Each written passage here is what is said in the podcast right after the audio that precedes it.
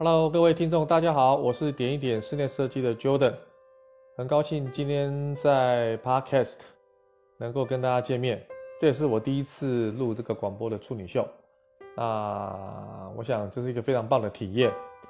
那今天的主题呢，其实啊、呃，就是来跟大家分享，就是啊、呃，在装潢前我们所要注意的事项。各位都知道，我们是这个频道呢，是一个针对家。这个家呢，就是我们在买了一个房子之后，买了一个自己理想的一个居住地之后，我们想要把这个家布成布置成什么样的一个内容，什么样的美感，而且很多人花了一辈子辛苦的钱买了一个属于自己的窝，希望这个窝呢能够按照自己的啊意思，能够把这个内容布置得非常的美丽，因为毕竟我们人要住在里面。能够跟家里的互动更加的密切，也因为这样一个家的氛围，让我们更能体会这个温暖跟幸福。所以呢，呃，买了房子之后，才是一个正重要的课程开始，就是要如何装潢这一个家。今天我们不想把主题放得太大，我们就把焦点放在如何买了一个房子之后，这个房子不管是新的、旧的、中古的、客变的，这都不是我们今天的主题。我们的主题先说。装潢前我们要注意的准备事项是哪些？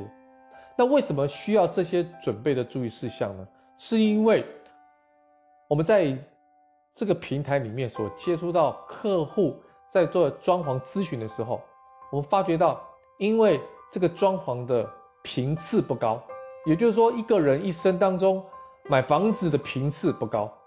好，那。甚至有些现在二十几岁的年轻人，你叫他买个房子，其实其实是非常非常辛苦的。所以基本上呢，啊、可能要延后到三十几岁才会买第一个房子，尤其是结婚的时候。那结婚的时候，在你三十几年的岁月里面，如果你不是专门针对室内空间有兴趣的人，基本上你是不会去追踪这样的一个内容，这样的一个粉丝团，或者这样的 You YouTube 的这个频道。偶尔你看到，你扫过你就忘了，啊，你就带过，哦，看一看很美啊，就过去了。直到你真的要开始去装潢的时候，你开始要做功课的时候，你发觉每一个你都好喜欢，每一个都好漂亮，每一个你都想要，反而反而抓不住自己要的一个焦点跟什么标准。所以如果说你今天很清楚知道自己要的方向、内容、美感、预算，你拿这个有所本。去跟你认识的设计师，或是你今天遴选的设计师做讨论的时候，你们更有效率的能够把自己的共识形成起来，就不会造成以后所谓在电视上或媒体上常常看到的装潢纠纷。其实我看到的很多的装潢纠纷都是来自于沟通的问题。那为什么会有沟通的问题呢？就是屋主认知的美感跟想象做好的装潢空间，并不是真正设计师规划好。做好的完成的成品，那是有落差的，所以你会觉得，哎、奇怪，当初谈图的时候，估价的时候，谈的好像都是非常的顺畅，可是做出来，尤其到尾声的时候，你发觉做出来的效果跟我当初的效果完全背道而驰，所以这个时候开始什么？有 argue，这个时候看到吗？开始有纷争了。所以，如果今天本身装潢的业主，也就是屋主，你很清楚知道你要的内容。而且你已经做过功课了，那我相信设计师也因为你做过功课，会相对的尊重你的什么部分的什么专业。那你也当然尊重设计师的专业，两造都互相在沟通非常顺畅的状况之下，那么这个梦想家居哈，我想距离你自己内容、自己内心的想法，应该八九不离十。好。那平常我们也没有去上课啊，也没有去补习班学过这些内容啊。那那那我们怎么知道我们要什么？大部分的客户哈，通常在装潢前的第一个动作，也就是我们今天的第一个主题，我建议一定要先去 Google。Google 什么？我觉得第一个 Google 是你 Google 很多很多的图片风格。我觉得这件事情大部分人都会做，可是大部分人会乱掉。乱掉的意思就是说。北欧风也很不错，呃，日式风也不错，无印良品风也很棒，哇！现在流行的工业风，哇，也很有个性。那那每一种风格好像对我来讲都是一种美的东西，我并不排斥。但是哪一种要放在我家里面，其实我还真不知道哪一种放在我家里会比较好。我觉得这是大部分人要装潢业主的心声，都很漂亮，我都想要。那你可不可以把不同的风格集中在一个家里面？也不是说不可以，好像组合起来又觉得怪怪的。毕竟在这个家长间长时间使用跟看这些风格是你，你刚开始新鲜，你当然觉得什么都漂亮。可是你住久了，你的色彩好，或者是你的灯光好，或者是你的材质，就直接影响到你什么？你住的一个内容的品质了。所以一开始我觉得，我建议各位做的第一件事情就是，你当然要去选取可能你自己比较属于的风格。那什么叫做可能你自己属于的？没有关系，你不一定一定要选一种，你选选个三种、四种、五种，我觉得都没有关系。然后你把你要的图片，你先什么下载，好下载，好下载起来之后呢，你可以大量的去搜寻先这个部分，好，因为毕竟交屋到装潢还是有一段时间，OK，这是第一件事情。第二件事情，你要找设计师。很多人说装潢到底要不要找设计师？我强烈的建议各位装潢的业主，如果你今天是整室装潢，就是你整室都要做整体规划的话。强烈要求各位一定要找设计师，而我今天的主题就是讲整室装潢，部分格局的装潢不在我们今天讨论的范围之内，所以整室的装潢你会发觉到一件事情，它有关于很多的动线，关于很多的管线是你看不到，还有很多的内容不包括厨房跟卫浴，不管是电、水、瓦斯这些管路线路。这个都是一般人看不到的什么专业，所以如果你现在不找设计师，其实问题很大。我跟大家讲个故事哈，大家都知道，我有一个非常好的一个啊一个同辈哈啊，他是一个运动健将，他本身之前的职业是外商银行的高阶主管哈，专门在投资方面是非常专业的哈。那后来他住的这个房子也超过屋龄超过三十年。然后呢，因为他住了将近快二十年了，那最近因为小孩都大了，而且房子因为比较老旧嘛，他一直在考虑说换新屋呢，还是说这个房子重新装修。后来他跟他的夫人讨论完之后呢，就决定要装修，他就要来找我。他跟我说哈，他有看到他们隔壁邻居找了一个装修师傅，他觉得他的功夫真的非常到位。哦，统称这个工班的这个。头啊，哦，工务啊，啊、哦，这个这个，等于说他这个工务很强啊，功夫很好啊，啊、所以这个统包啊，基本上他觉得他要给他做，就是施工的部分要交给他做。那他想说，可能找个设计师来帮他规划一下图面。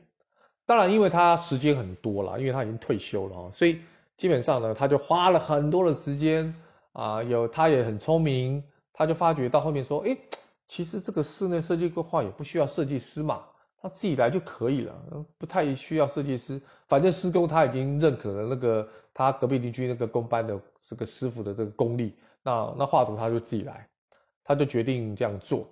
那本来请我帮我帮他介绍一两个设计师跟他去做讨论，后来很不好意思的话就跟我说，哎，Jordan 不好意思啊，那你那些设计师我可能就不不能合作。我说没有关系啊，其实我们就是装潢咨询嘛。啊，如果你找到你自己适合的这个工班，或者适合的设计师，甚至你要自己规划都无所谓。结果呢，他就自己规划。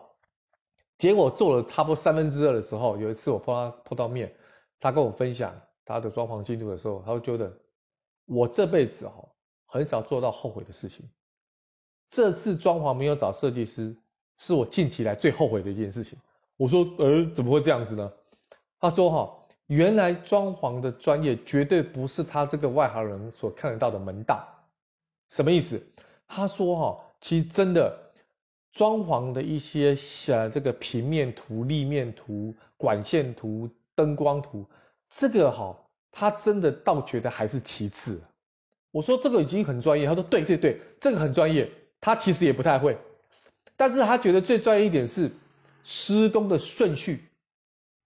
啊，我说你怎么知道这个？他说哈，施工的顺序有关于这个材质啊，这个他选的这个建材都是国外进口的，可是因为施工顺序的颠倒跟不够的顺畅，会造就这个材质被破坏掉，而且会造成后续啊、这个呃统包啊，就是工班的师傅啊施作的困难度增加。细节我不就我就不讲了，我要表达的意思就是说，只有专业的室内设计的规划师。他才能真正的、很清楚的、很顺畅的帮你整个装潢的图面、报价单，重点是装潢的顺序，好，还有工法，啊，可以让你很顺畅的跟在最短的时间之内，或者是说最有效率的时间之内，把你的屋子装潢好。这一块专业绝对不是随随便便得来的，不然为什么？这个各个大学学院，它有所谓的室内设计或装潢的学系，这个不是开玩笑，这是有它的专业的哈。所以后来我这朋友在跟我讲这件事情的时候，我今天拿出来跟大家分享，就是如果你今天是全室装潢的话，我强烈的建议各位一定要找设计师，这是非常关键的一件事情，因为只有你跟设计师把你的理念很完整的传达给设计师，设计师才能根据你的想法、你的这个这个环境背景，还有你本身的一些呃。客观条件，他所规划出来的东西才能量身定做，好，这是第二件非常重要的事情。第三件事情是，如果你找了大量的图片，你也找了一个专业的设计师，第三件事情，设计师会问你一个非常关键的问题，就是你准备多少钱要来装潢？就是说你准备多少预算？哇，这件事情很麻烦。这件事情呢，多少钱哦？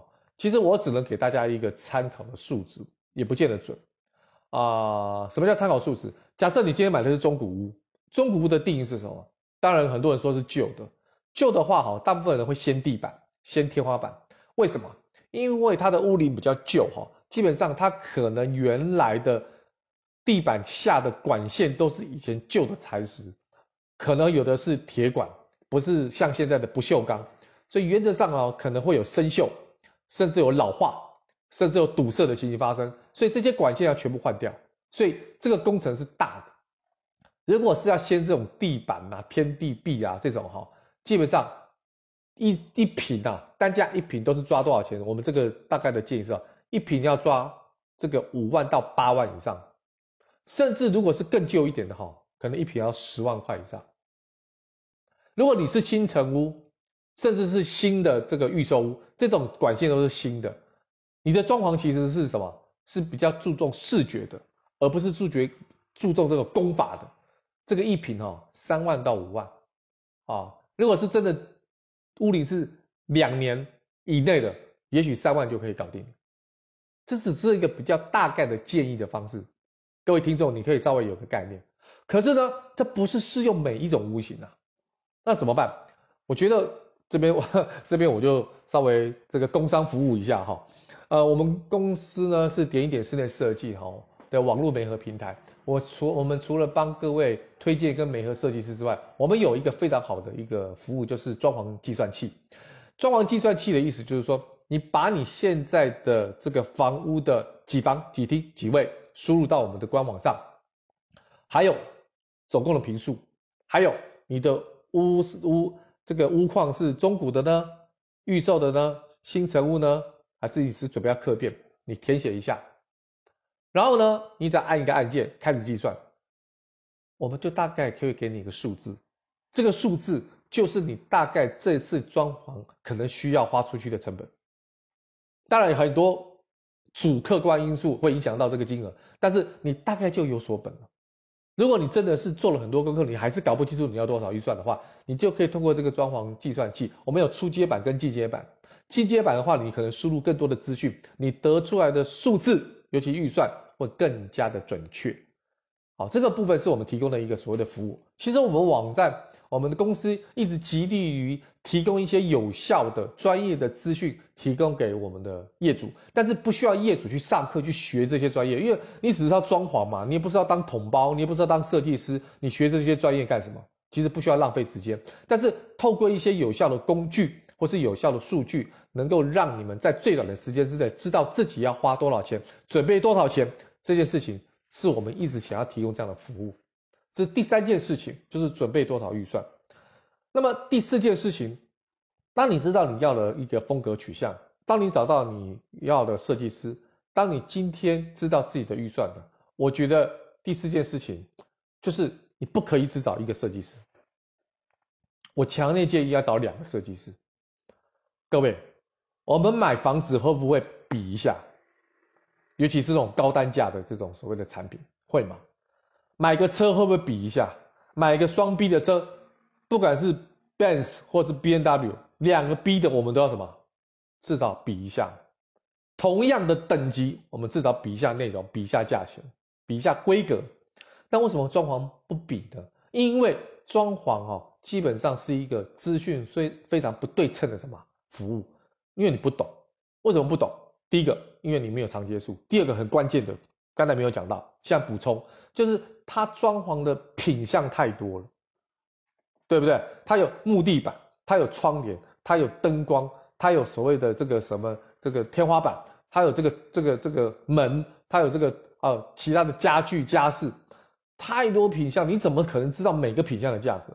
所以你无从无从比起，就算你要比几百种的项目，甚至到上千种的项目，你比不完了，而且还分国内跟国外，你还要分时间性，所以这个时候你会发觉到你会乱掉。那也因为你不懂，所以很多在跟设计师会发生纠纷的时候，就是因为他觉得设计师在欺负你不懂。其实我认识的大部分设计师并不会这样子，百分之九十九点九的设计师都非常良善，也非常有职业道德。